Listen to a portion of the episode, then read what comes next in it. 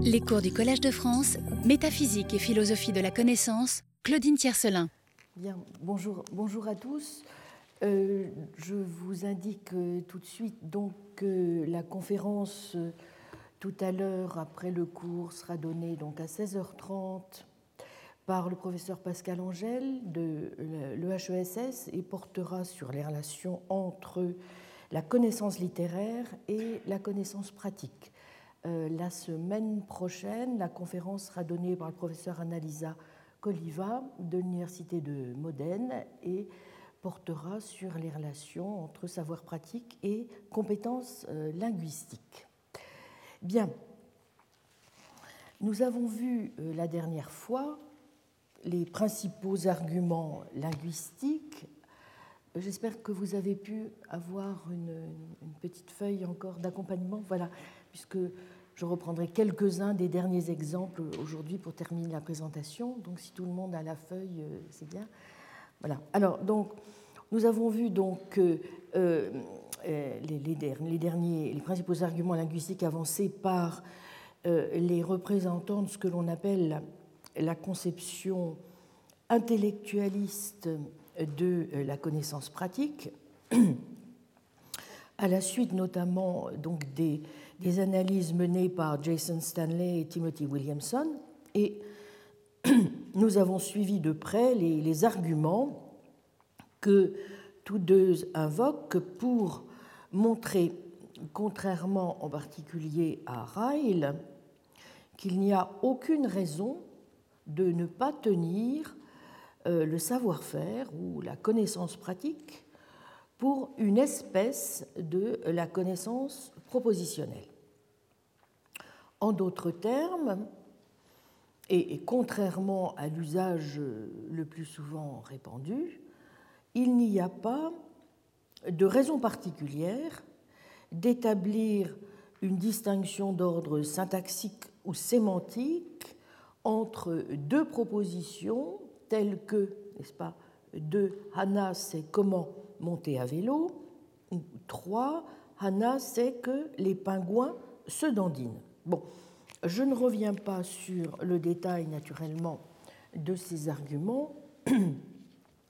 Rappelons juste simplement qu'il euh, s'agit de lire des phrases donc comme deux, n'est-ce pas, en suivant notamment la, sémantique de linguistes comme Kartunen, Grunenjik ou Stokov, dont s'inspirent Stanley et Williamson, de lire donc ces phrases à la forme non pas déclarative, mais interrogative, vous voyez, comme contenant au fond, ou comme exprimant des réponses, plus exactement, à des questions enchâssées.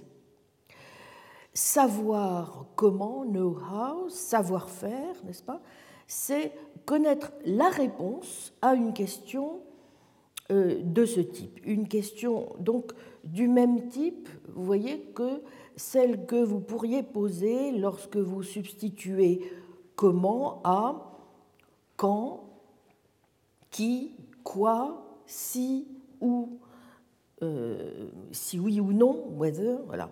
Alors je dis qu'en anglais, on appelle canoniquement des, questions de ce, type des questions WH, bon, que nous devrions traduire, nous, théoriquement, des questions QU, n'est-ce pas Puisque WH renvoie à l'anglais who, which, what, where, vous voyez, why, um, when, wherever, etc. Vous voyez, whether, etc.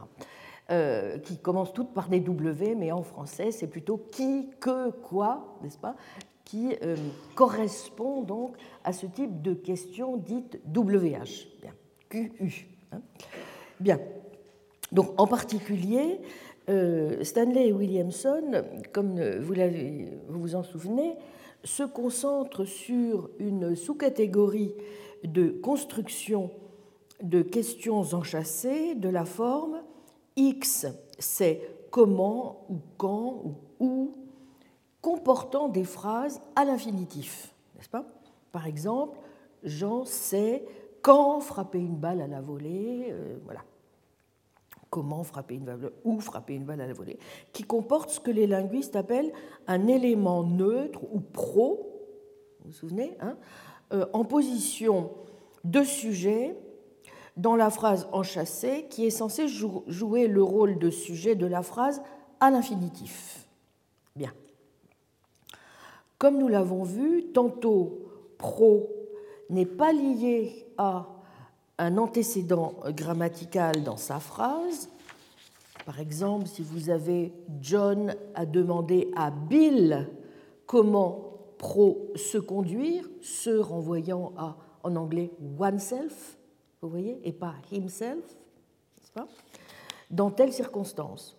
Donc le sujet de l'expression là à l'infinitif, vous vous souvenez, nous avions insisté là-dessus, semble être là le terme générique soi, one, oneself, hein, euh, et tantôt pro est comme il le note placé sous contrôle, c'est-à-dire qu'il reçoit son interprétation d'un antécédent antérieur.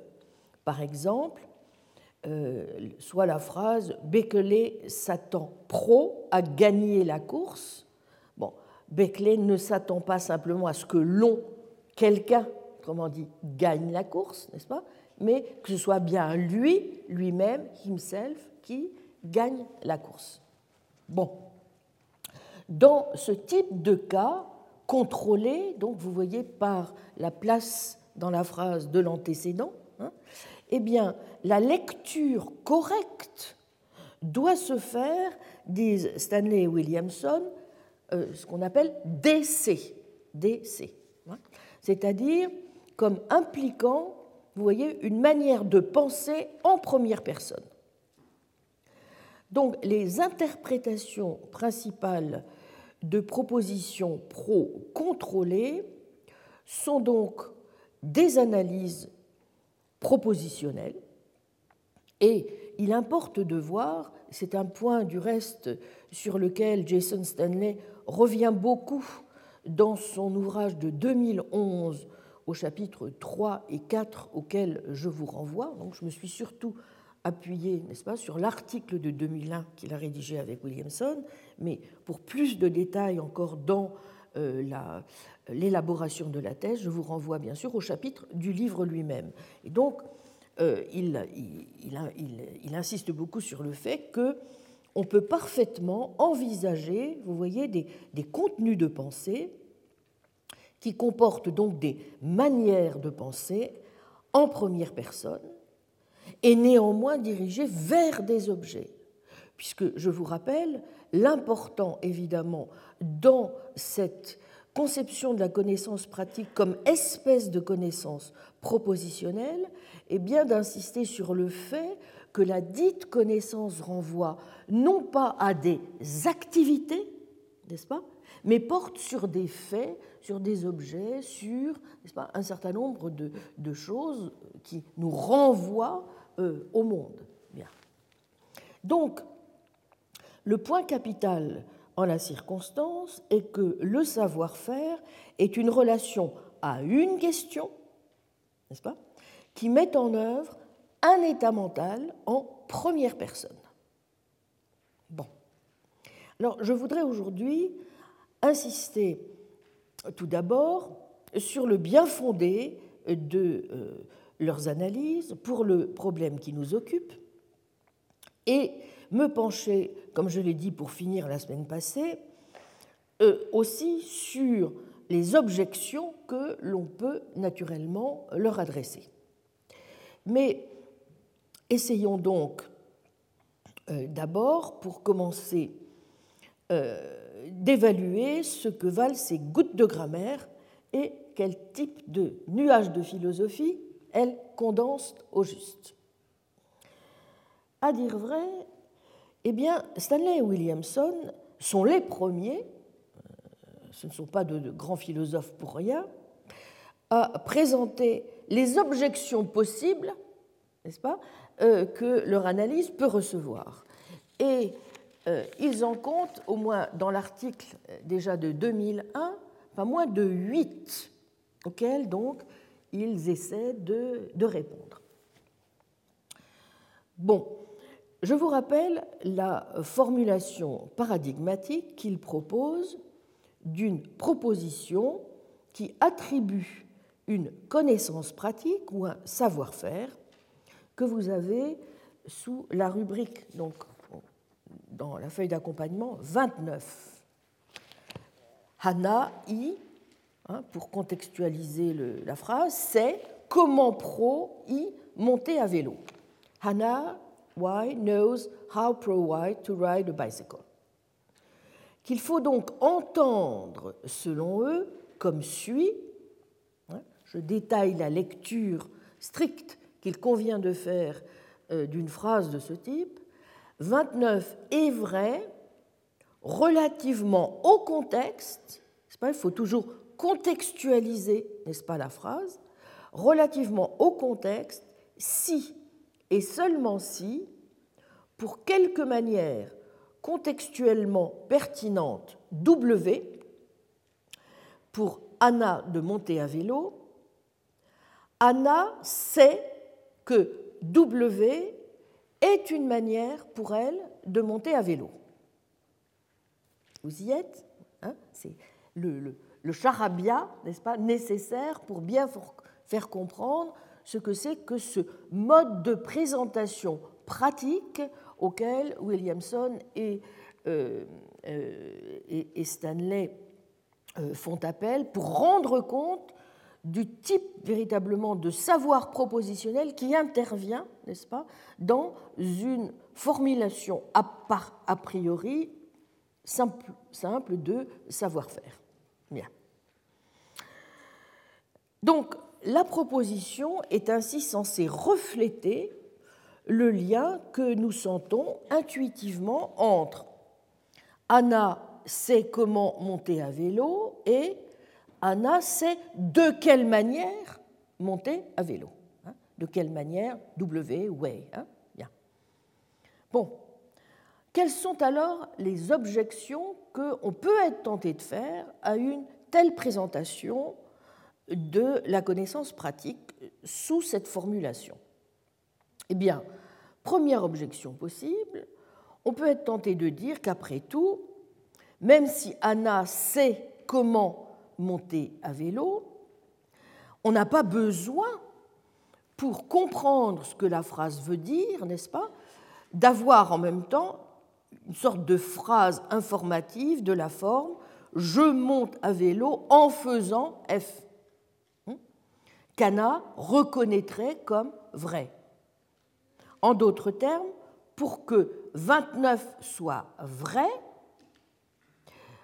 il n'est pas besoin d'une phrase qu'elle comprenne et accepte, n'est-ce pas et, que la phrase en question contienne une description purement non indexicale d'une manière de monter à vélo.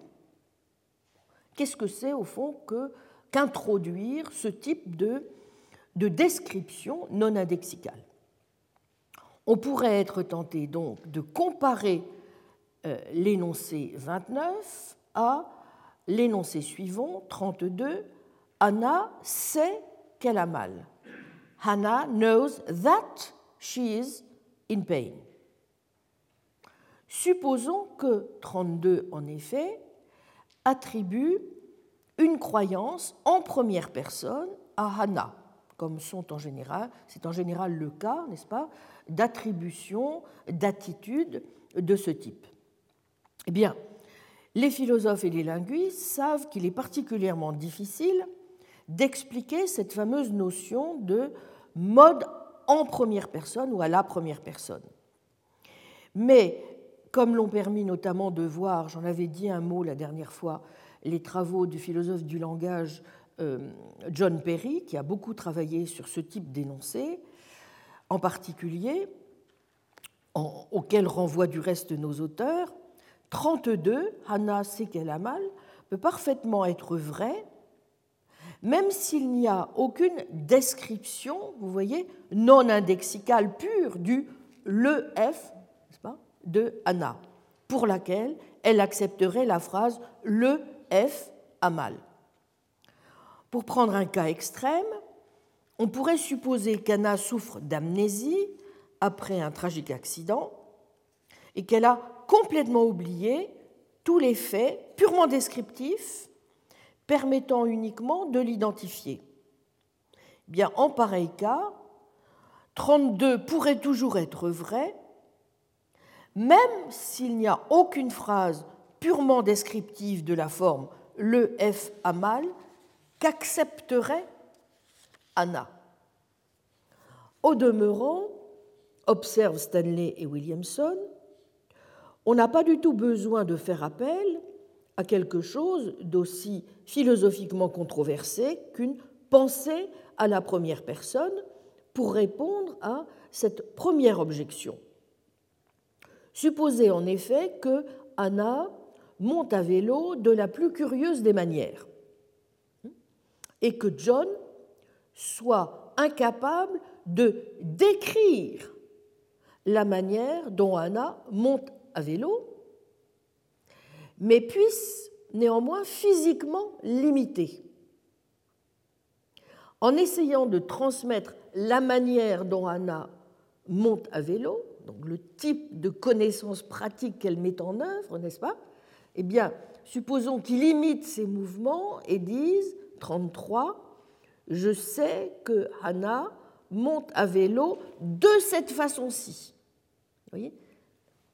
Cette fois de façon euh, en montrant dictiquement, n'est-ce pas, la manière. I know that Hannah rides a bicycle in this way.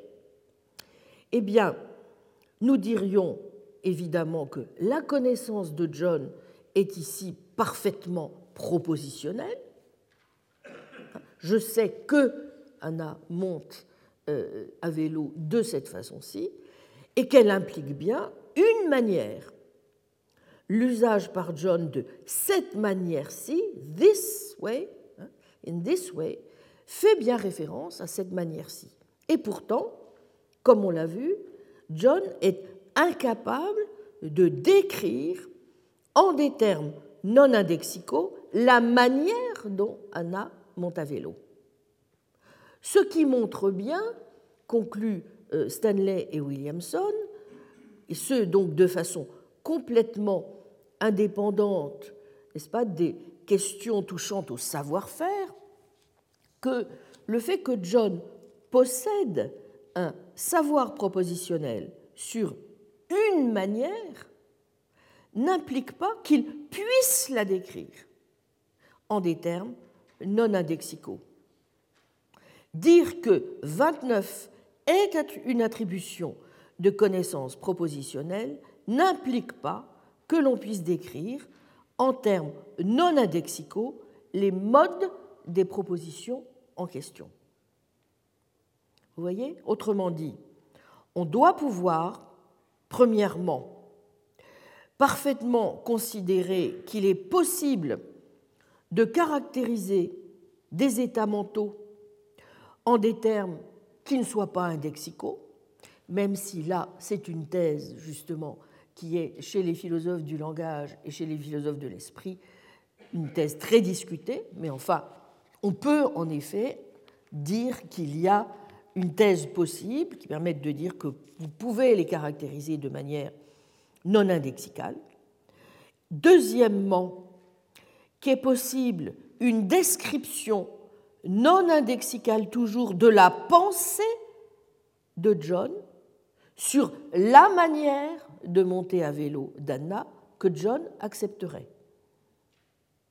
Et en conséquence, si l'on peut donner une telle description pour 33, je sais que Anna monte à vélo de cette façon-ci, alors, eh bien, on peut tout aussi bien la donner pour 29. Exit la première objection, donc, pour le moment. Deuxième objection à laquelle Williamson et Stanley s'efforcent donc de, répondre. Bon, ils admettent que euh, leur analyse peut parfaitement soulever une deuxième réserve qui est la suivante. Ils ont fait appel, dans leur analyse du savoir-faire, nous l'avons vu, à des modes pratiques de présentation. Mais on pourrait objecter que ce faisant, ils n'ont pas vraiment établi que la connaissance pratique n'est que de la connaissance propositionnelle, puisque leur analyse de ces modes pratiques de présentation pourrait nécessiter de faire appel à une notion non réduite de savoir-faire ou de connaissance pratique. Vous noterez leur réponse à cet égard qui est tout à fait intéressante. Je les cite. Nous ne sommes pas engagés, précise-t-il, dans le projet réducteur consistant à réduire le discours sur le savoir-faire ou la connaissance pratique à un discours qui n'en comporterait pas. Ah, page 434. Notre conception est plutôt que le savoir-faire est une espèce du savoir propositionnel.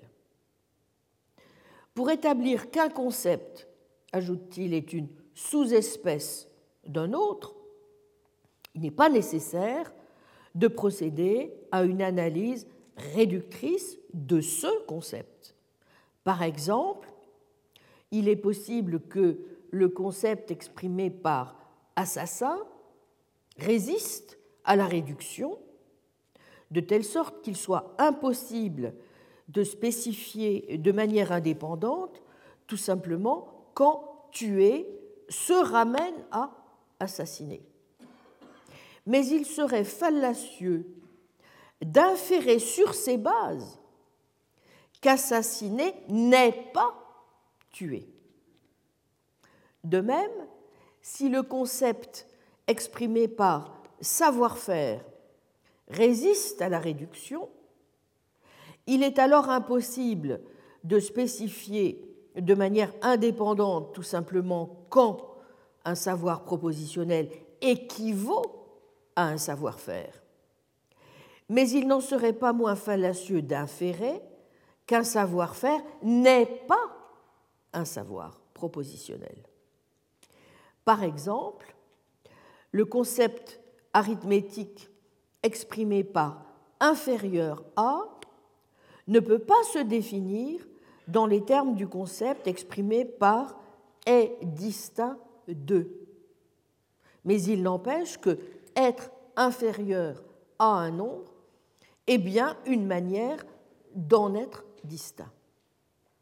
Donc j'insiste beaucoup sur cette deuxième objection parce que vous voyez, il faudra nous en souvenir, euh, ils refusent de considérer que leur conception euh, de la connaissance pratique constitue une analyse réductionniste en termes de connaissance propositionnelle.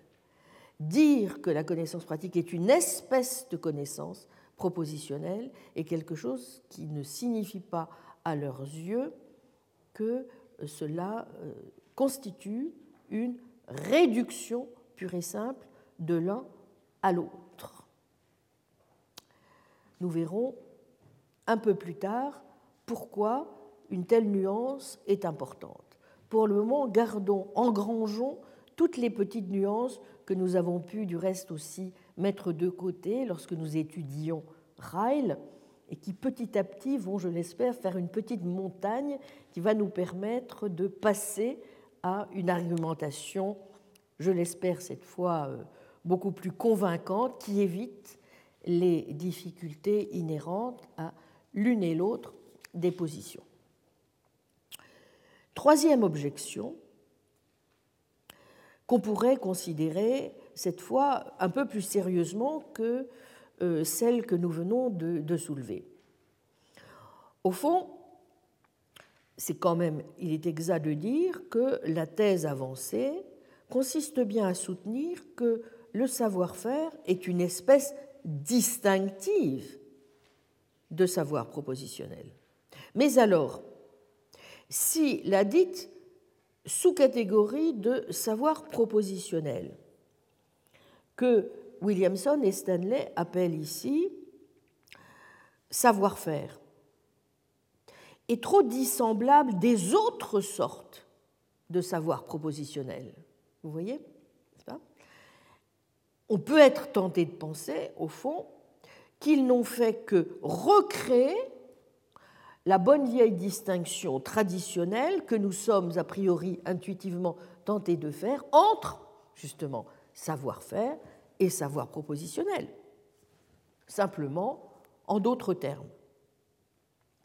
Il faut donc, si leur analyse veut être un tant soit peu juste et forte, que le savoir-faire tel qu'ils le définissent possède bien les traits caractéristiques d'autres sortes de savoir propositionnel. Vous y êtes? Certes, savoir-faire est bien analysé en termes de savoir propositionnel, en particulier savoir comment F, ce n'est ni plus ni moins que savoir que P pour une certaine proposition P, de même que l'entretenir sous le mode de présentation approprié.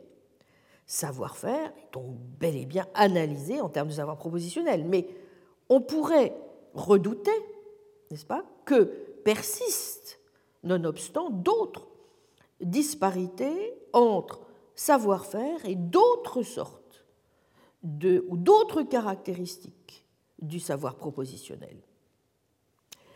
Notamment, c'est un point sur lequel ils ont d'ailleurs été euh, à plusieurs reprises attaqués, j'aurai l'occasion dans deux séances d'en reparler, mais en, en y voyant peut-être une manière aussi de progresser pour euh, la discussion euh, propre de la, connaissance pratique, et pas seulement euh, à leur rencontre, mais c'est vrai qu'on pourrait penser que la, disparité, en tout cas dont il s'agit ici, est intéressante parce que certains épistémologues qui connaissent bien les cas dits les cas guettiers, c'est-à-dire ces cas dont j'avais eu euh, l'occasion de parler longuement il y a cinq ans dans mon cours consacré à la valeur de la connaissance, et qui empêchent, pour toutes sortes de raisons, n'est-ce pas, de considérer qu'une croyance vraie, dotée de raison ou de justification, puisse néanmoins être tenue pour une connaissance, bien on pourrait être tenté de dire que, ah, si des cas guettiers de ce type, n'est-ce pas, fonctionnent malheureusement bien et trop bien dans le cas de connaissances propositionnelles, on voit mal comment euh, il pourrait s'appliquer à euh, des propositions, n'est-ce pas, euh, mettant en œuvre un savoir pratique, un savoir-faire. Bon, je répète, vous savez, ce qu'on a appelé la, la guettierologie, en philosophie de la connaissance, c'est justement euh, développé de façon euh, abondante pour essayer de répondre à toute une série d'apories euh, concernant la justification, en s'appuyant soit sur certaines analyses contrefactuelles, comment par exemple on peut trouver des indices qui nous permettent, n'est-ce pas, comme disait Nozick, de euh, suivre la vérité à la trace, par exemple, ou en, essayant encore de, préciser des conditions de sûreté, safety, des conditions de sensibilité, sensitivity, de fiabilité, reliability de nos, de nos croyances. Bon. Tout ça a donné lieu à des théories extrêmement sophistiquées de la connaissance, dont j'aurai l'occasion d'ailleurs de, reparler en proposant ma propre définition de la connaissance pratique pour finir, mais évidemment, euh, il n'est pas difficile, s'il n'est pas difficile d'imaginer des cas de croyances vraies justifiées qui ne parviennent pas à devenir des, des connaissances propositionnelles en bonne et due forme, parce qu'elles ne parviennent pas à remplir justement telle ou telle de ces conditions supplémentaires que je viens d'évoquer, on a du mal à concevoir des cas guettiers s'agissant de la connaissance pratique ou du savoir-faire. Or, c'est vrai que si le savoir-faire est bel et bien une espèce de savoir propositionnel, bah, ça devrait être le cas.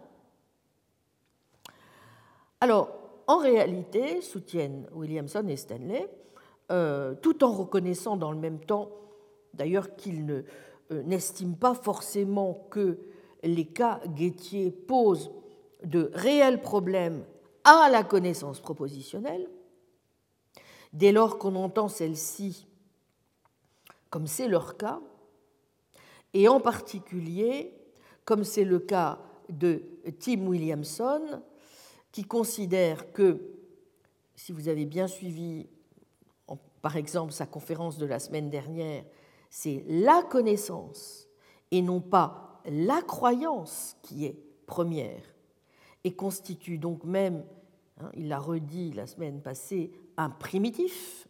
Hein. je vous renvoie à son classique Knowledge and its Limits. Bon.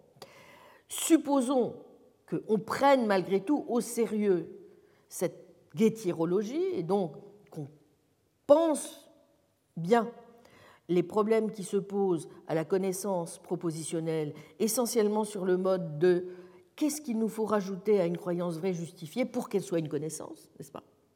Hmm? Eh bien, on peut parfaitement, disent Williamson et Stanley, appliquer des scénarios de type Guettier à ce genre de savoir-faire. Et voici l'exemple suivant qu'ils prennent et que je reprends même si l'actualité rend la chose un petit peu délicate. Bob veut apprendre à voler dans un simulateur de vol. Il a Henry comme instructeur. À son insu, toujours les fameux cas Guettier, il faut toujours introduire une condition de on ne sait pas, il y a quelque chose, un élément qui, que, que le sujet de la croyance, n'est-ce pas, ne sait pas. Hein. Donc à son insu, Henry est un imposteur malveillant qui a introduit un dispositif aléatoire dans les contrôles du simulateur de vol et qui a l'intention de donner toutes sortes d'avis incorrects. Heureusement, par pur hasard, là encore, très important d'introduire dans les cas Guettier cet élément aléatoire de chance, luck, n'est-ce pas? Le dispositif aléatoire provoque exactement les mêmes résultats dans le simulateur que cela se serait produit sans lui, et par incompétence, Henry donne exactement le même avis que celui qu'aurait donné un vrai instructeur. Bob réussit donc euh, son examen brillamment. Il n'a toujours pas volé dans un véritable avion, il a une croyance vraie, justifiée à propos de la manière correcte de voler, mais nous sommes tout, de même tentés de dire, avec raison, que Bob ne sait pas voler. Bien. Donc, vous voyez, là, on a affaire à un type de connaissance pratique pour lequel on peut parfaitement concevoir, vous voyez, exactement le même type de problématique à la Guettier qu'il est l'usage d'appliquer à euh, une situation, n'est-ce pas, de euh, croyance vraie justifiée, mais avec intervention du hasard, n'est-ce pas, euh, d'un certain nombre d'éléments qui font que votre croyance est bien vraie et justifiée, mais que vous n'êtes pas tenté de conclure néanmoins qu'il s'agit, que vous avez affaire à une authentique connaissance. Bien. Donc, si Stanley et Williamson ont raison sur ce troisième point, existe la troisième objection. Quatrième objection, cette fois, qui peut leur être adressée et à laquelle il convient encore de répondre. Comme ils nous l'ont montré, il y a de nombreuses différences entre des constructions telles que 29, Anna sait comment pro y monter à vélo, et des constructions telles que 34, Anna sait comment Bill monte à vélo, Hannah knows how Bill rides a bicycle, B, Hannah sait comment Hannah monte à vélo. Hannah knows how Hannah rides a bicycle. C. Hannah sait comment on doit monter à vélo. Hannah knows how one should ride a bicycle. On pourrait donc à bon droit penser que ces différences, vous voyez, dans les trois formulations, et entre 34 et 29, sont la preuve même que, alors que 34 A, B, C apparaissent bien comme des attributions, vous voyez, de connaissances propositionnelles, ce n'est pas le cas, n'est-ce pas, de 29. Eh bien là encore, ce serait une erreur de voir les choses ainsi. On peut parfaitement montrer que les usages de 29 sont associés justement à des modes pratiques de présentation relatives à des manières de s'engager dans des actions. Ce n'est pas le cas de 34AC. 29 comporte un élément modal qui est absent des phrases dans 34 A, B. Dans Anna sait comment Bill vélo, Anna sait comment Anna vélo, et qui est différent de l'élément modal dans 34C, Anna sait comment on doit monter à vélo. 34AB implique respectivement que Bill monte à vélo, que Anna monte à vélo, ce que n'implique absolument pas 29. Donc on peut trouver, vous voyez, des différences pertinentes dans la simple construction grammaticale de ce type d'énoncé.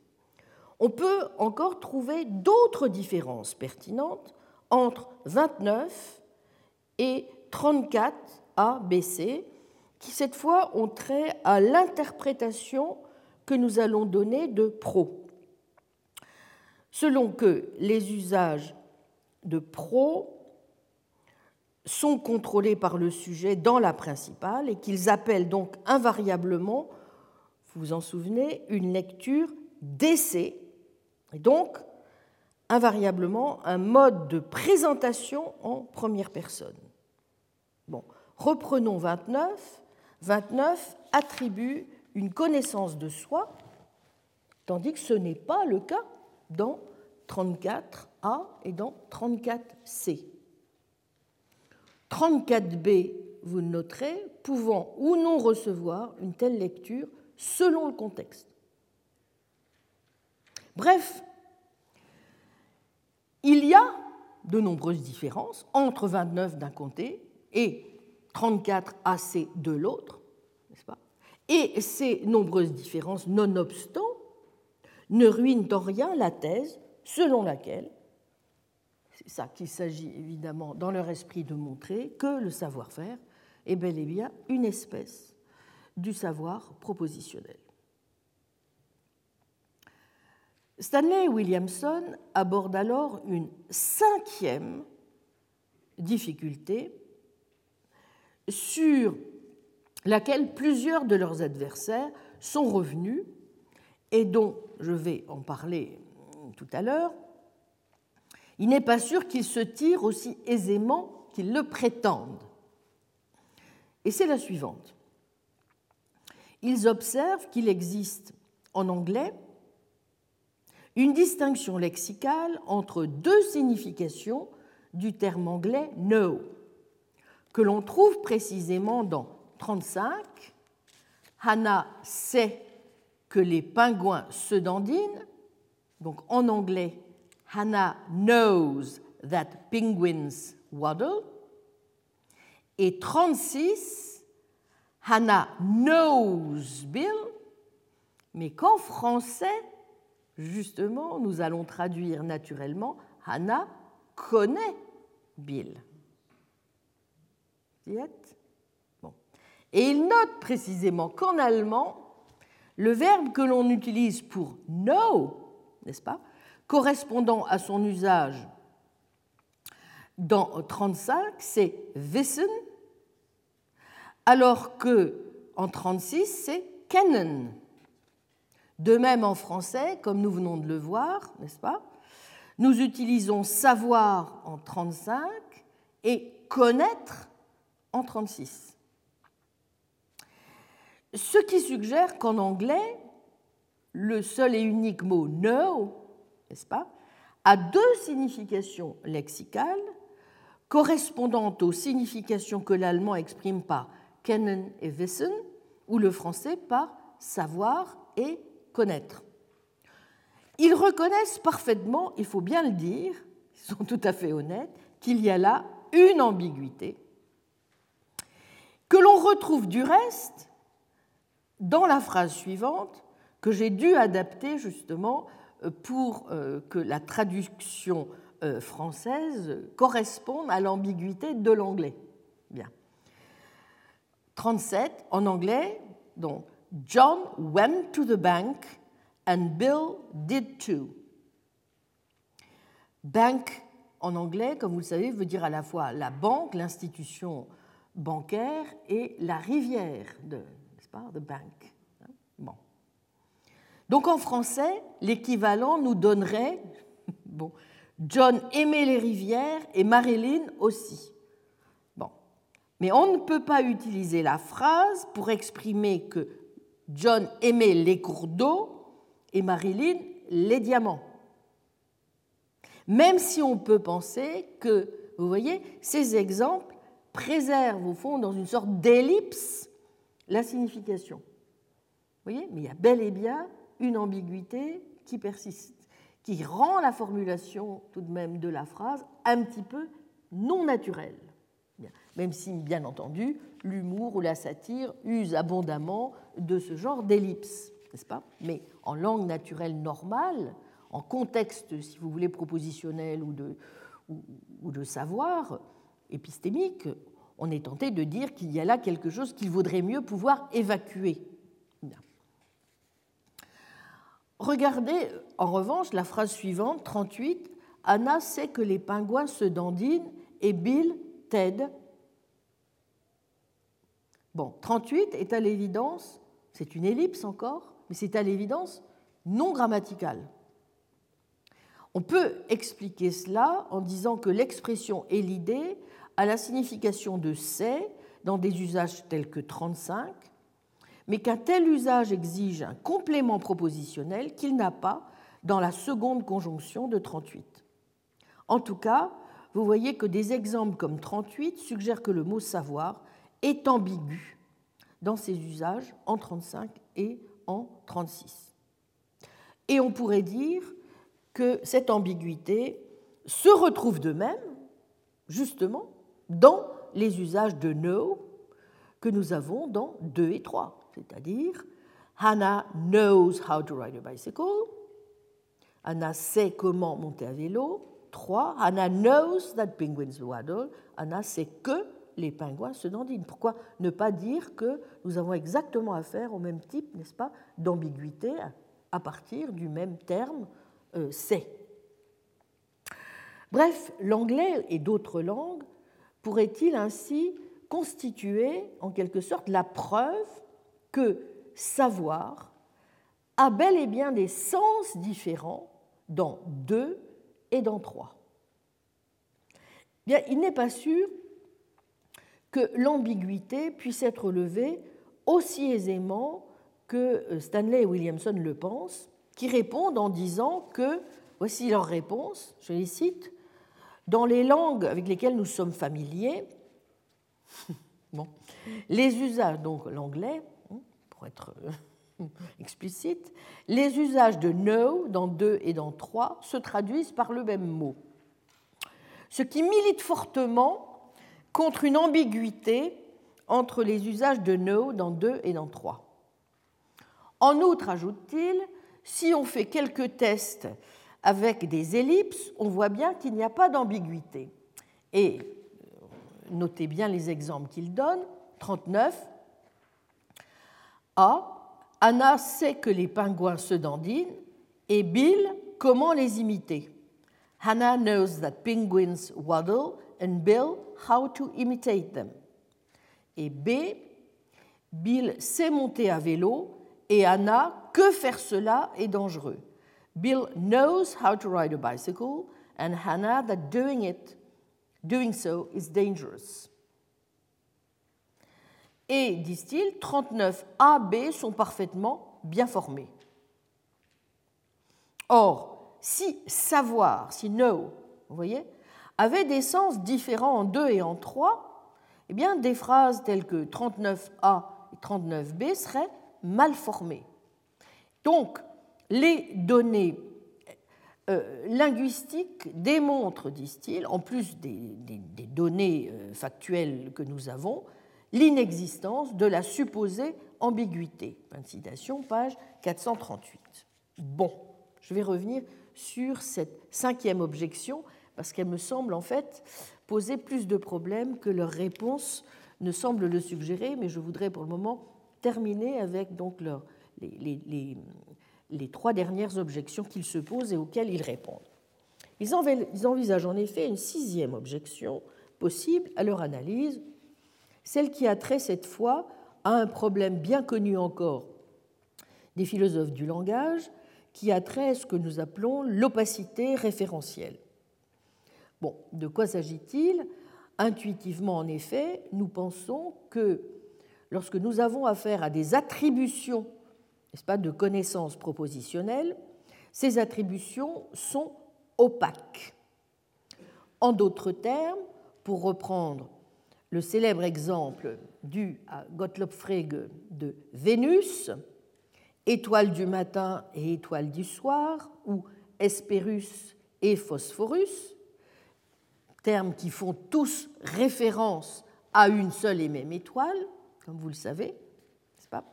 Nous savons aussi qu'en contexte d'attribution propositionnelle, c'est-à-dire lorsque nous utilisons un terme tel que sait, croit, pense, imagine, etc., 40 n'implique pas 41.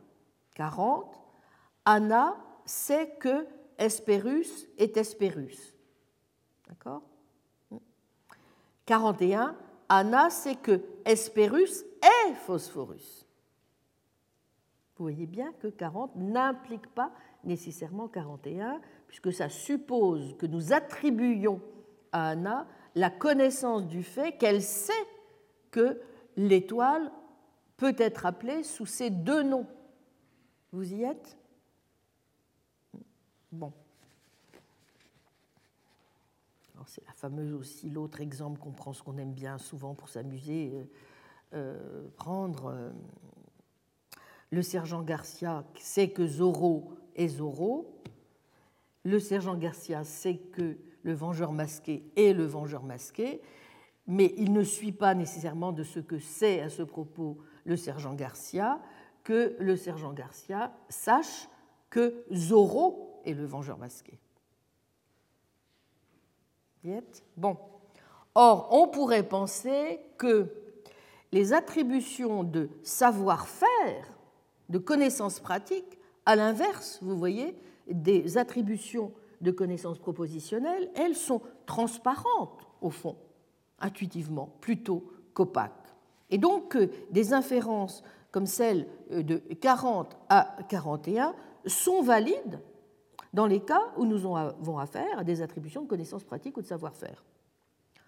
Or, disent Stanley et Williamson, en vérité, ce n'est pas non plus le cas. Prenons des attributions toutes simples de connaissances pratiques, comme celles qui suivent, nous verrons qu'elles ne sont pas non plus du tout transparentes. 43 ne semble pas du tout suivre de 42. 42, Anna sait où localiser Hespérus, n'est-ce pas? Elle sait comment localiser Hespérus, c'est pas où que j'aurais dû dire, c'est comment, par where, hein, bon, c'est comment localiser Hespérus, n'implique pas ou ne suit pas de 43. Anna sait comment localiser Phosphorus. Vous y êtes? On a affaire exactement au même type d'opacité référentielle dans ce cas d'attribution, n'est-ce pas, que c'est le cas dans le cas lorsque nous avons affaire à des attributions de connaissances propositionnelles. De même, pour reprendre un exemple du philosophe David Carr que cite d'ailleurs euh, beaucoup Williamson et euh, Stanley dans leur article de 2001, euh, parce que David Carr leur paraît être celui qui défend la thèse absolument opposée à la leur, selon laquelle le savoir-faire ne peut pas être une espèce de savoir propositionnel. Supposons, et donc tire argument justement de ce fait, n'est-ce pas, pour dire que, au fond, on ne peut pas tirer une application de cette de, ceci pour dire que le savoir-faire serait une espèce de savoir propositionnel. Supposons que Anna, célèbre danseuse, sache danser une performance qu'elle a intitulée Headbanger, qu'à son insu, sa performance de Headbanger soit la copie conforme d'une performance exacte de l'élégie de Gray, désormais, désormais connue sous le titre de Harvey, eh bien, dans cette situation, 45 ne semble pas du tout découler de 44, c'est-à-dire 44, Anna sait jouer Headbanger, Anna knows how to perform Headbanger. 45, Anna sait jouer Harvey, Anna knows how to perform Harvey. Et même si l'on peut considérer qu'il y a pas mal de latitude pragmatique dans nos jugements relatifs à des attributions de savoir-faire, eh bien, elle ne semble différer en rien de nos attributions de savoir propositionnel sur ce point. Vous y êtes? Bon. Je crois que sur tous ces points, vous voyez, euh, leur réponse aux objections euh, sonne assez juste. Il faudra que nous nous en souvenions. Septième difficulté encore, vous voyez, ils ne sont quand même pas euh, avares de, de ils sont relativement honnêtes, ils se donnent un certain nombre d'objections qui ne sont pas du tout évidentes. Euh, septième difficulté, et elle est de taille, c'est celle qui a trait cette fois euh, au type de savoir que nous sommes disposés, par exemple, à attribuer aux animaux. Dans certaines situations, observe-t-il, nous sommes tout à fait disposés à attribuer aux animaux une forme de connaissance pratique, n'est-ce pas, ou de savoir-faire. Par exemple, si Pip est un chien, nous dirons assez spontanément, 46, Pip sait comment attraper un frisbee. En revanche, on pourrait penser que les animaux non humains ne sont pas assez sophistiqués conceptuellement pour disposer de connaissances propositionnelles, n'est-ce pas? Bon. Mais, euh, disent euh, Stanley et Williamson, c'est là une objection sans valeur. Pourquoi? Eh bien parce que, en fait, dans des scénarios relativement identiques, nous attribuons tout aussi aisément de la connaissance propositionnelle à des animaux non humains. Par exemple, 47. 47a. Pip sait que lorsque des visiteurs viennent à la maison, il doit aller à la cuisine. B. Pip sait que Alva lui donnera une friandise après le dîner. Alors, évidemment, ensuite, il faut avoir toute une théorie, n'est-ce pas, sur ce type d'attitude propositionnelle et d'états mentaux qui vous permettent d'expliquer pourquoi vous êtes prêt à utiliser de façon aussi naturelle, n'est-ce pas, de telles phrases. Hein? Bon, mais quelle que soit l'analyse que vous allez ensuite proposer, ce que veulent dire Stanley et Williamson, et je crois qu'ils ont tout à fait raison sur ce point, c'est qu'elle marchera absolument aussi bien pour des phrases comme 46. Vous voyez? En outre, la possibilité même d'attribuer un savoir-faire à F va de pair avec la possibilité d'attribuer de fausses croyances sur la manière de F, lesquelles sont à l'évidence propositionnelles. Ainsi, nous pourrons dire 48. Les éléphants savent comment traverser la rivière. The elephants know how to cross the river. C'est-à-dire, que nous voulons dire par là que les éléphants se dirigent vers le seul passage pas, euh, qui se trouve sur la rivière et qu'ils le traversent. Supposons à présent que la rivière soit inondée, que le passage ait disparu, alors nous dirons que 48 est faux, Et que ce qui est vrai, c'est 49. Les éléphants ont une fausse croyance sur la manière de traverser la rivière. Vous voyez Mais, autrement dit, le fait que l'on conteste ou pas la possibilité que des animaux soient capables ou pas de connaissances propositionnelles ne change rien quant à la différence que nous serions tentés de faire entre, vous voyez, le type d'attribution que nous leur faisons dans le cas où nous faisons une attribution de connaissances propositionnelles et dans le cas où nous leur faisons une attribution ou leur prêtons une attribution de connaissances pratiques. Vous voyez, c'est ça qu'il importe de bien comprendre. Et si c'est le cas, alors James euh, Stanley et Williamson ont raison de considérer que l'objection animalière, si vous voulez, saute. Bien. Huitième et dernière objection que se font à eux-mêmes Stanley et Williamson. C'est celle qui revient à estimer que le bien fondé de la distinction repose, comme on en impute l'idée à Ryle lui-même, même si nous l'avons vu, les choses sont dans son cas bien plus complexes, sur le fait qu'un savoir-faire met en œuvre quelque chose que ne met pas en œuvre le savoir propositionnel, à savoir une capacité ou une aptitude. Et c'est en particulier un argument qu'emploient certains pour montrer ce qui se passe lorsqu'on essaie, vous voyez, de se remémorer quelque chose ou de récupérer en mémoire quelque chose. Ainsi, certains vont être tentés de dire, par exemple, qu'une personne qui sait que Sacramento est la capitale de la Californie sera capable de récupérer de sa mémoire la proposition Sacramento est la capitale de la Californie, ou de faire revenir, de se remémorer, si vous voulez, d'autres propositions à partir de laquelle celle-ci peut être déduite. Dans ce cas, ce qui est requis, dit-on parfois, c'est tout simplement d'avoir une certaine capacité contrôler son système moteur perceptif. Autrement dit, la tentation est de dire que euh, dans ce cas, vous voyez, euh, ce que nous mettons en œuvre, ce n'est pas du tout un fait, une vérité, un objet, mais c'est une capacité.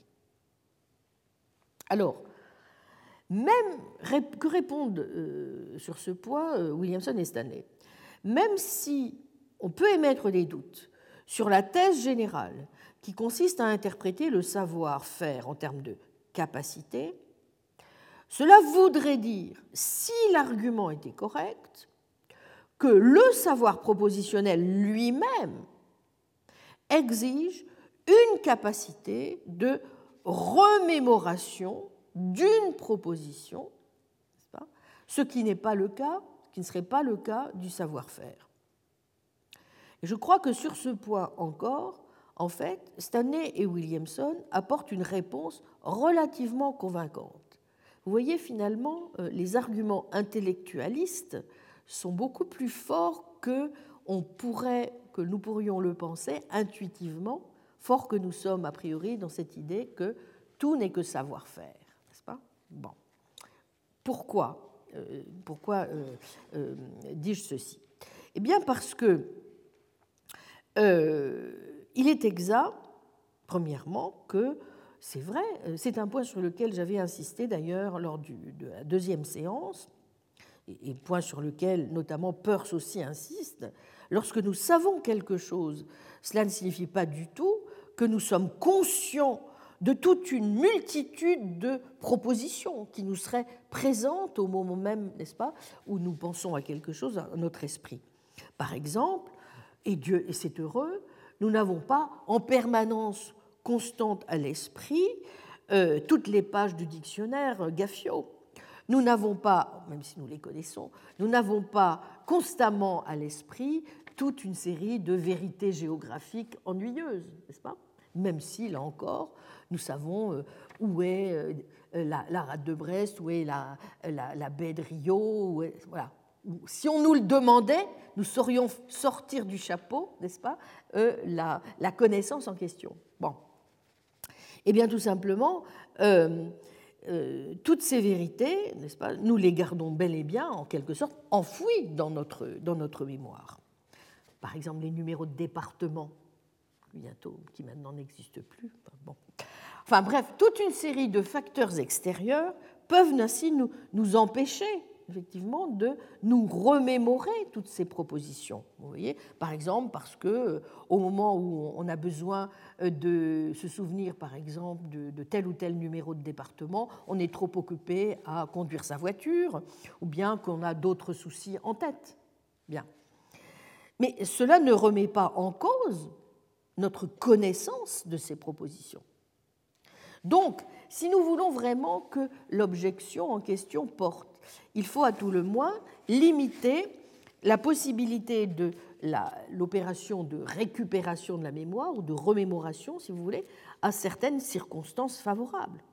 Mais à supposer que ce soit le cas, supposons donc que la prémisse de l'argument, ce soit, dans certaines circonstances favorables, nous pouvons récupérer un certain type de savoir propositionnel de notre mémoire. Rien ne prouve que le savoir-faire que la connaissance pratique ne soit pas exactement du même type, ne soit pas une forme de savoir propositionnel. Pour que, par exemple, Anna puisse savoir monter à vélo, dans certaines circonstances favorables, elle doit être capable de se remémorer, n'est-ce pas, certaines propositions exprimées par des phrases de la forme W est une manière pour Anna de monter à vélo. Et les circonstances favorables peuvent aussi comporter se tenir assis sur une selle, euh, tenir son guidon, pédaler dans le bon sens, être capable de euh, régler le dérailleur, etc. Vous y êtes? Donc, Anna peut parfaitement récupérer toutes ces propositions sans être néanmoins capable, n'est-ce pas, de l'exprimer, une fois encore, en des termes non indexicaux. Mais vous voyez que si vous acceptez que les choses se passent dans le cas de la connaissance propositionnelle, on ne voit pas pourquoi on ne devrait pas l'accepter dans le cas de la connaissance pratique, telle qu'elle est justement proposée par Williamson et Stanley comme cette manière, ce mode de présentation pratique du savoir, vous voyez, dans tel ou tel contexte. Voilà. Donc, voilà pour les huit objections, dont certaines, j'ai déjà dit, me semble avoir reçu une réponse qui, est peut-être moins convaincante que d'autres. Mais si on veut, pour le moment, essayer de faire une sorte de, de point sur les bénéfices engendrés par l'analyse intellectualiste reposant sur ces arguments linguistiques que nous venons euh, d'étudier, on peut dire, à en croire du moins nos deux philosophes, que ces bénéfices sont au moins au nombre de deux.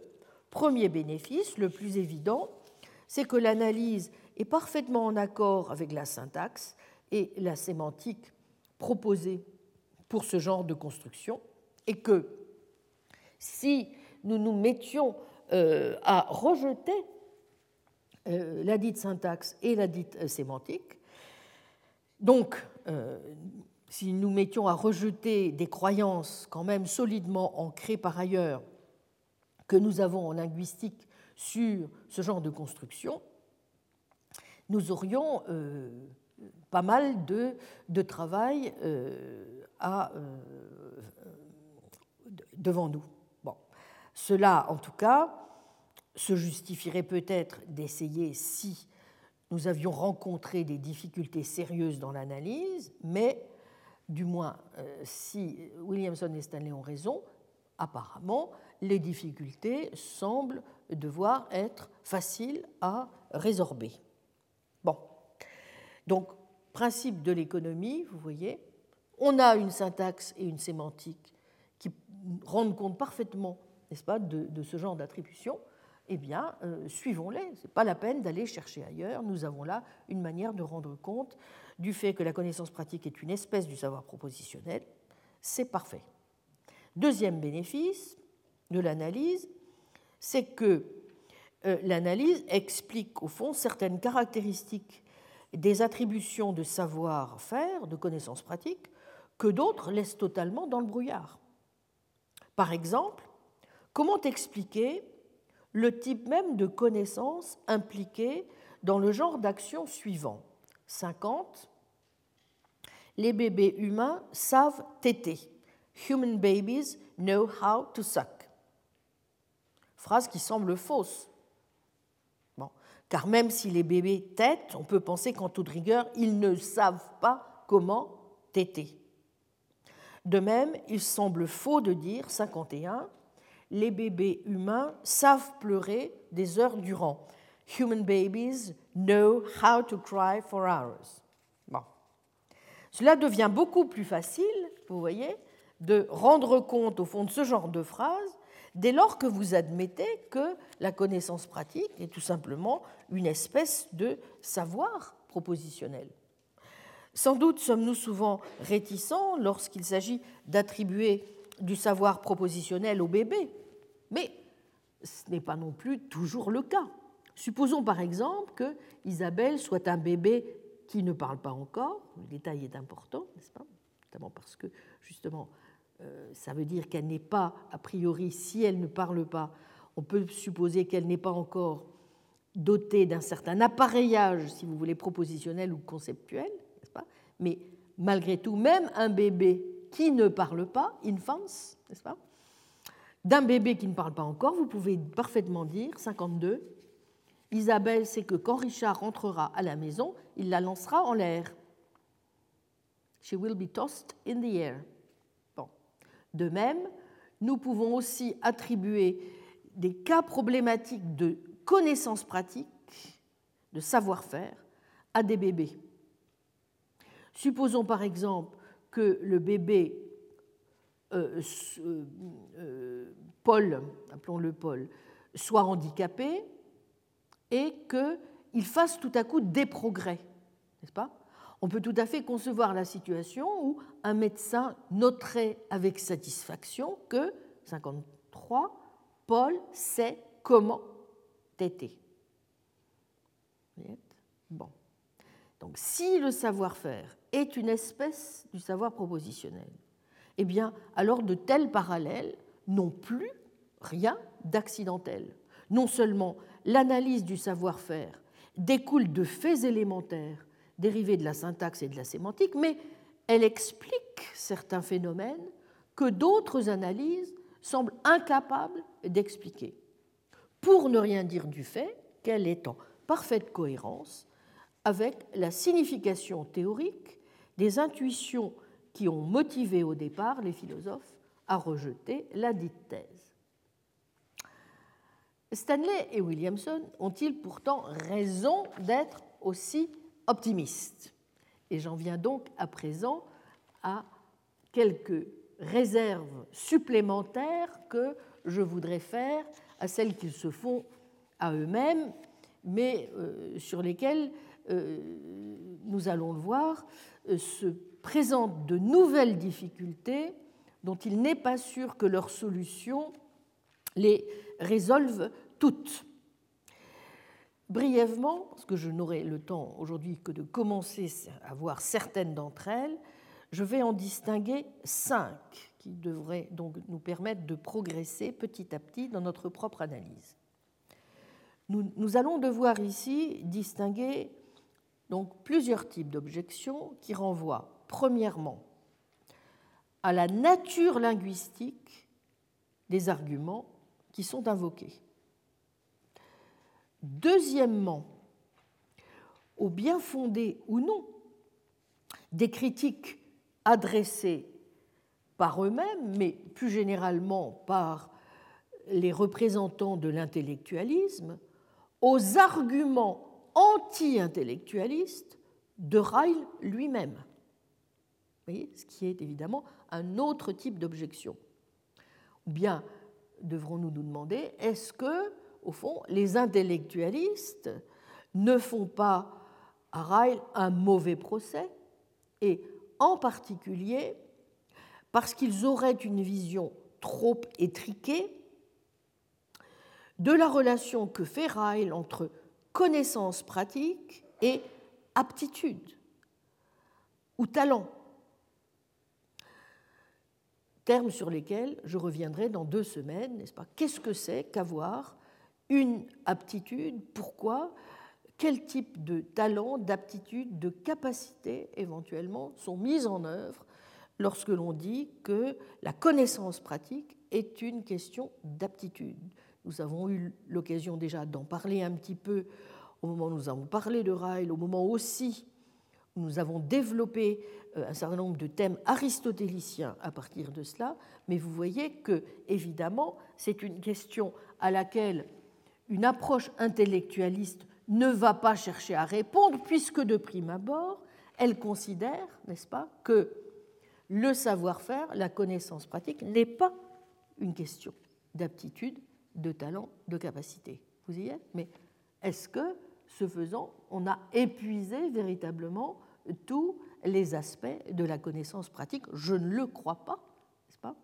Même si on garde, comme je vais essayer de le faire, certains aspects de la démarche intellectualiste, cela ne signifie pas qu'on ne puisse pas récupérer au passage un certain nombre d'analyses extrêmement délicates et sophistiquées sur ce que la connaissance pratique implique en termes de disposition, d'aptitude, de talent. Mais justement, c'est un point que j'analyserai plus en détail dans deux séances.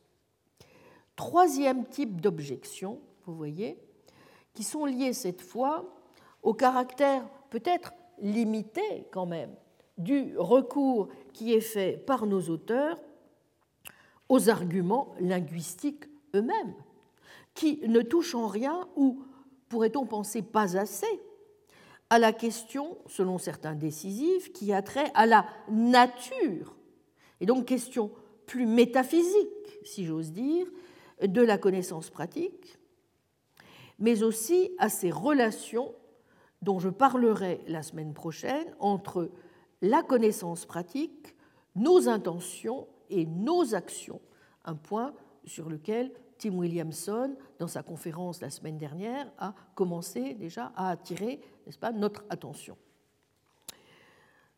Quels sont les liens entre connaissance pratique et action, action intentionnelle? Comment est-ce que nous devons concevoir les choses? Vous voyez que, en tout cas, là, pour le moment, dans le type d'arguments qui sont invoqués euh, par Stanley et Williamson, rien de tel n'est dit sur cet aspect des choses.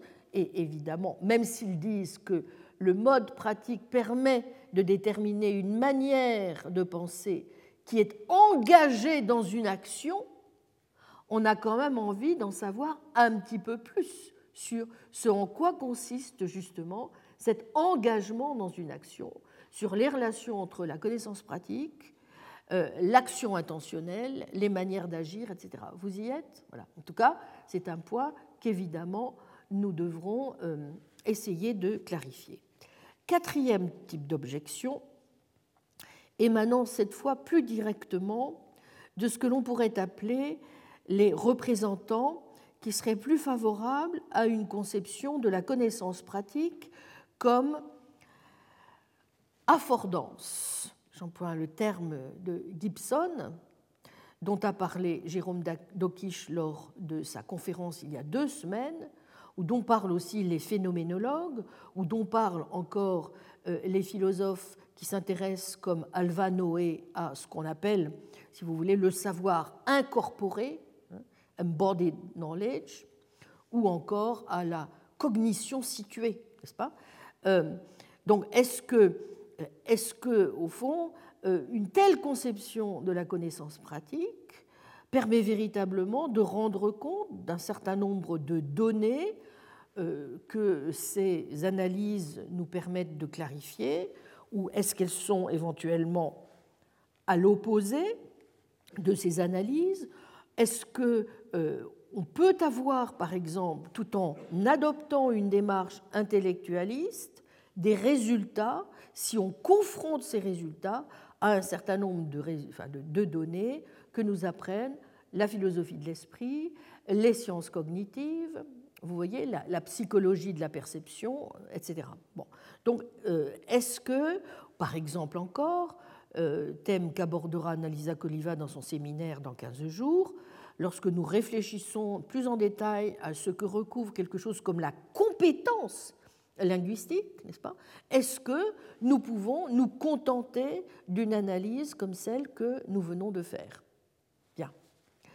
Cinquième type, vous voyez, d'objection encore qu'on peut être tenté de faire, qui sont cette fois de nature plus directement épistémologique et qui reviennent cette fois à euh, présenter la connaissance pratique et la connaissance propositionnelle selon un modèle qui euh, n'est peut-être pas au fond le modèle que Stanley et Williamson nous préconisent d'adopter. Est-on obligé, là encore, vous voyez, de suivre forcément la conception qui se dégage de leur analyse de la connaissance pratique, de leur propre conception, évidemment, que l'on voit apparaître, de la connaissance propositionnelle elle-même. J'ai dit tout à l'heure que, en particulier, un des aspects fondamentaux de cette conception, c'est de procéder de ce qu'on appelle une conception knowledge first, c'est-à-dire ce qui est premier, ce n'est pas la croyance, vrai, justifié, c'est la connaissance. La connaissance étant entendue comme un état mental primitif. voyez? Alors, aussi forte que soit une telle conception, c'est vrai qu'en même temps, elle est battue en brèche par un certain nombre d'autres philosophes de la connaissance. Et je ne suis pas sûr, pour, ma part, justement, étant donné la, la conception que je défends moi-même de la connaissance propositionnelle, que je la suivrai en tout cas jusqu'au bout.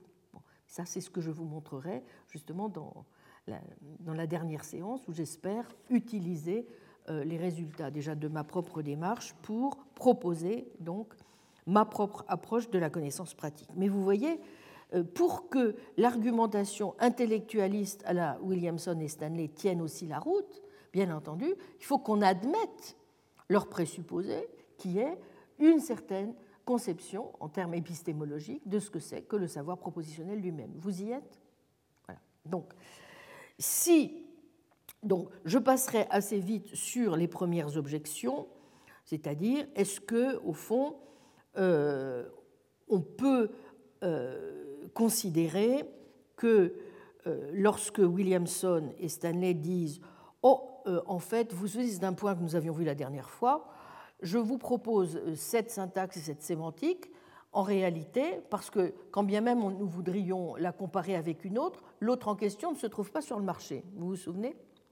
Euh, Je n'entrerai pas dans les détails, mais une telle allégation, disent certains, est peut-être un petit peu exagérée. Il y a bel et bien des recherches qui ont été faites sur la syntaxe et la sémantique de la connaissance euh, pratique, du savoir propositionnel, qui ne sont pas forcément celles que nous livre la seule lecture qu'ils proposent à partir de leur modèle. Bon.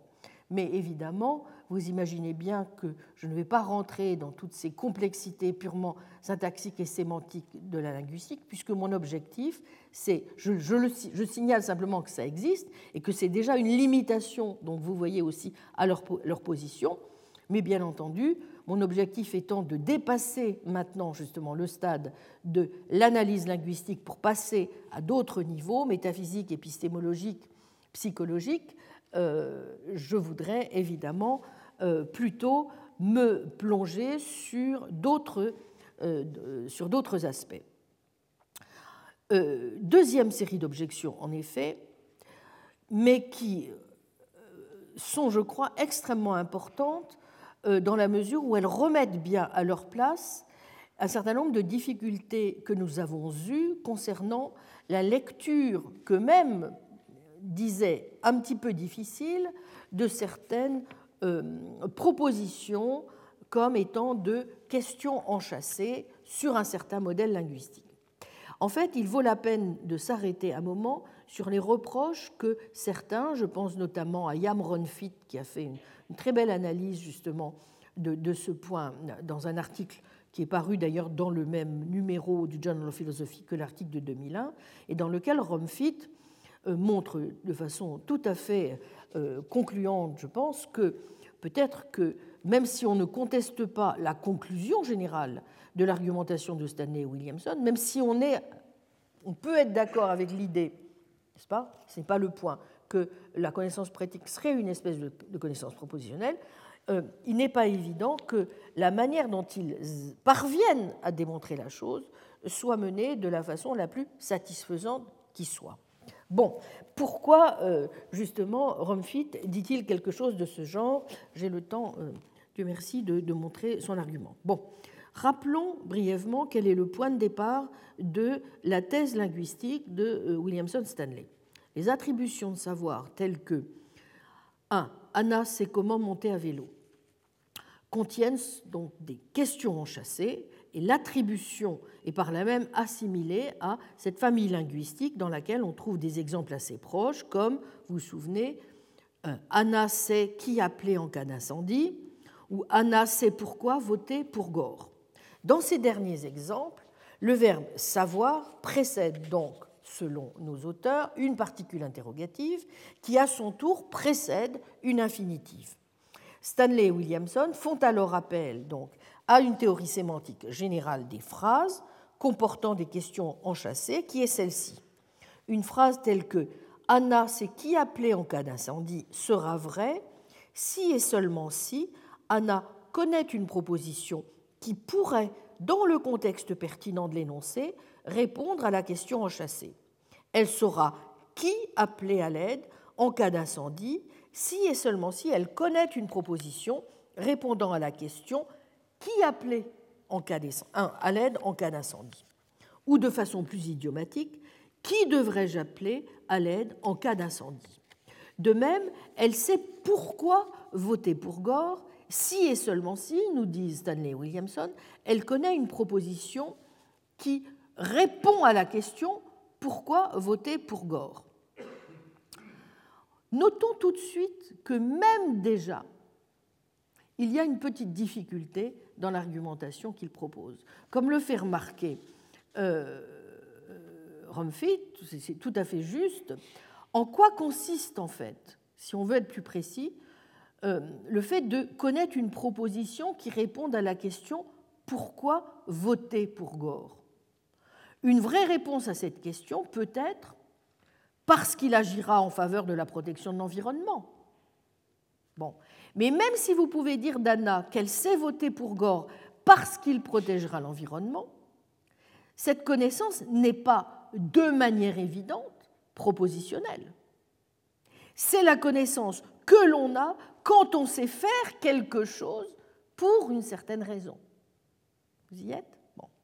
La connaissance que Gore agira en faveur de la protection de l'environnement est sans doute propositionnelle de manière évidente, ici encore, Anna pourrait fort bien savoir que Gore agira en faveur de la protection de l'environnement sans savoir que les présidents des États-Unis sont élus.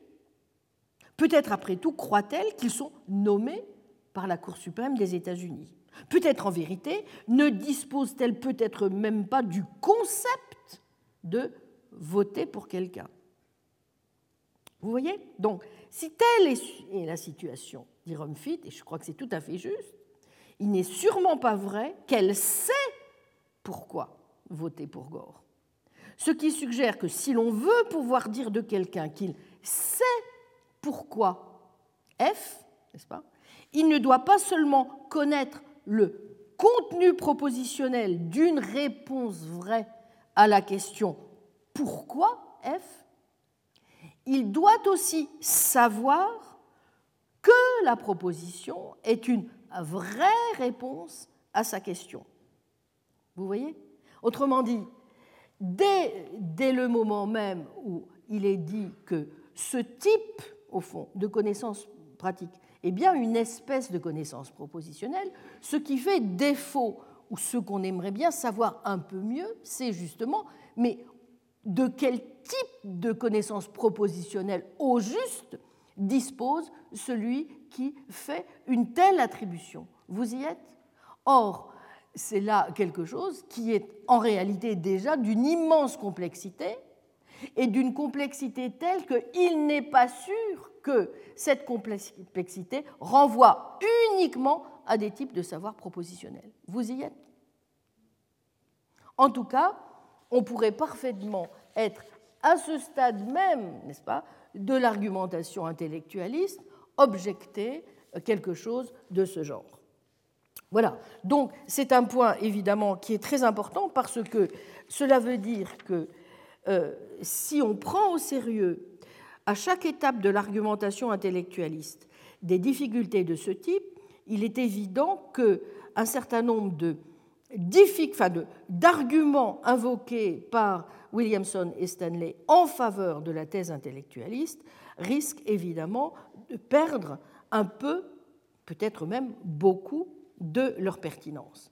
L'autre point, par exemple, encore que l'on peut contester, et là c'est un point sur lequel, au demeurant, tous les deux ont reconnu qu'il y avait peut-être une, une, difficulté, c'est la question de savoir si véritablement, dans le cas des attributions de savoir pratique, nous avons bel et bien affaire toujours à un interrogatif, ou si, en vérité, nous n'avons pas affaire de façon plus naturelle à un infinitif.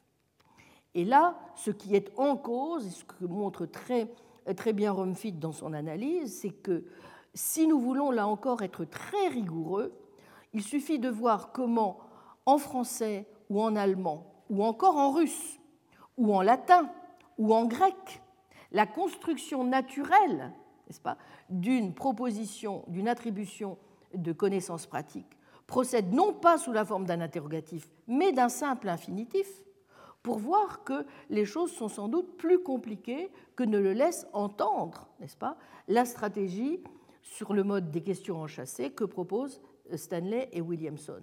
Deuxième difficulté, si véritablement tous les deux ont raison de dire que nous devons appliquer ce même schéma des questions enchâssées sur le mode interrogatif à toutes les attributions de connaissances pratiques, comment allons-nous faire la différence que nous faisons pourtant spontanément, vous voyez, entre des cas où nous savons faire quelque chose, parce que c'est quelque chose qui n'a pas nécessité de notre part un certain nombre d'efforts, ou un certain type d'apprentissage, et les cas dans lesquels, vous avez vu tout à l'heure, dans comment le bébé euh, apprend à téter, etc., comment il s'est tété, où justement nous avons tendance, là, de façon très naturelle en français, à ne pas nous contenter du simple infinitif, mais d'ajouter comment.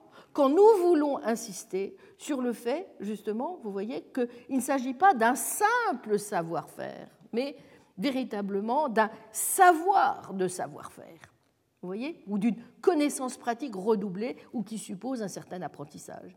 Or, il est clair que, euh, là encore, euh, nos intuitions linguistiques montrent qu'il y a bel et bien une différence dans les deux cas qui correspondent à une différence dans la réalité.